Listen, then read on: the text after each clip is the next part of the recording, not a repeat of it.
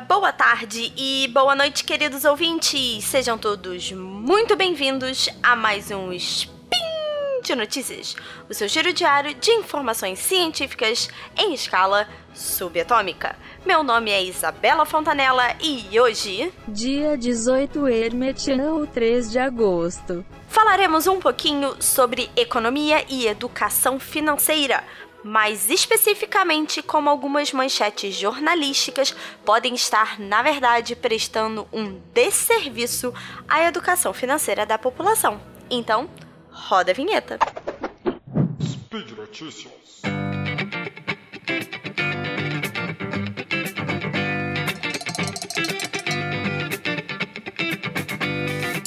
Gente, na semana em que o Copom reduziu a taxa de juros básica da economia, conhecida como Selic, de 6,5% para 6%, três jornais de grande circulação, que foram o caso do Estadão, da Folha de São Paulo e do jornal O Dia, veicularam notícias exaltando a poupança que supostamente seria o, investimento ganhador com essa queda na taxa de juros.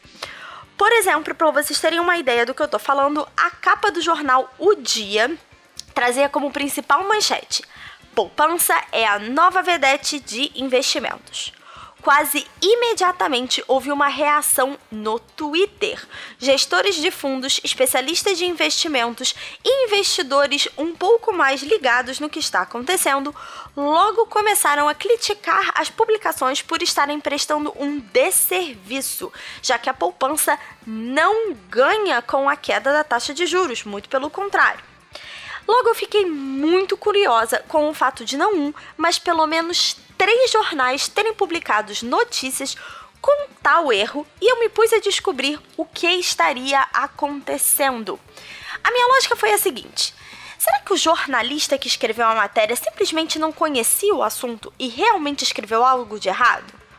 Mas eu sei que normalmente os jornais consultam especialistas e há um consenso entre os especialistas de investimento que entendem que a poupança não é um bom investimento para o momento que a gente está vivendo. Então, será que o problema estaria na fonte, na redação? Na verdade, eu descobri que o grande problema estava, na verdade, no título e no marketing dessas publicações. Nenhuma das notícias, depois que você lê ela toda, trazia dados errados ou defendia a poupança, mas todas resolveram exaltar este produto quando não era bem isso que o texto dizia. Então, eu vou explicar para vocês exatamente qual é a lógica e por que a poupança na verdade, não se fortaleceu com a queda da Selic e, muito pelo contrário, ela continua não sendo um bom investimento.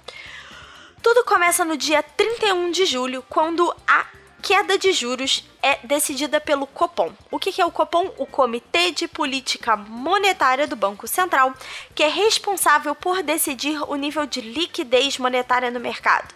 Isabela, o que, que isso significa?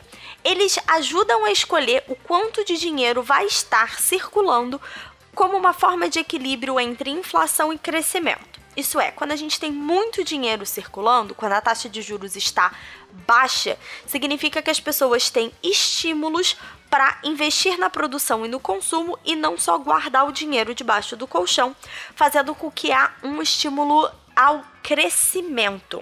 E o contrário é verdade quando há uma luta contra a inflação. Então, a Selic, que nada mais é do que a, a taxa básica, a taxa referência de juros da economia, ajuda a decidir qual é a intenção do governo é, em relação à política monetária e à economia do país como um todo. Você pode estar se perguntando como é que isso impacta na sua vida. Primeiro de tudo, como eu falei, a Selic são os juros básicos e elas servem de referência para empréstimos e investimentos. Então, as transações financeiras como um todo acabam sendo afetadas por mudanças na Selic. Segundo, ela é de certa forma uma mensagem de estímulo à economia, mostrando que o governo não está satisfeito com os resultados do crescimento, ao mesmo tempo que está tranquilo com os resultados da inflação. E por último, a Selic impacta diretamente no rendimento da poupança e de outros investimentos de renda fixa. No caso da poupança, desde o dia 4 de maio de 2012, o cálculo de rendimento é de 70% da taxa Selic mais a TR, que há algum tempo já está zerada. Então, resumindo, 70% da Selic. Ora, se a poupança rende menos do que a Selic e a Selic já cai, que a poupança pode se tornar mais interessante com uma queda de juros? Várias das reportagens que eu citei antes citam que a isenção do imposto de renda e fa o fato de não haver taxa de administração na poupança acaba transformando ela num investimento um pouco mais atraente. Mas isso não garante rendimentos. Na verdade, como é, foi colocado na notícia do próprio Estadão, isso não é verdade na maior parte das vezes. E por que isso? A taxa Selic também ajuda a ancorar outros produtos de renda fixa, como as LCIs, LCAs, CDBs e alguns papéis pós-fixados do Tesouro Direto.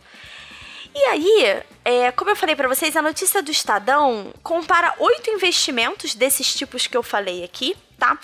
E o primeiro lugar, o que fica com maior rendimento, é uma LCI ou uma LCA de 97% do CDI, que, por sinal, também é isenta de imposto de renda e de taxa de administração, e com a nova queda da taxa de juros, acaba acusando um investimento de 5,7%. Ao mesmo tempo, a poupança chegou em sexto lugar, com apenas 4,2% de rendimento.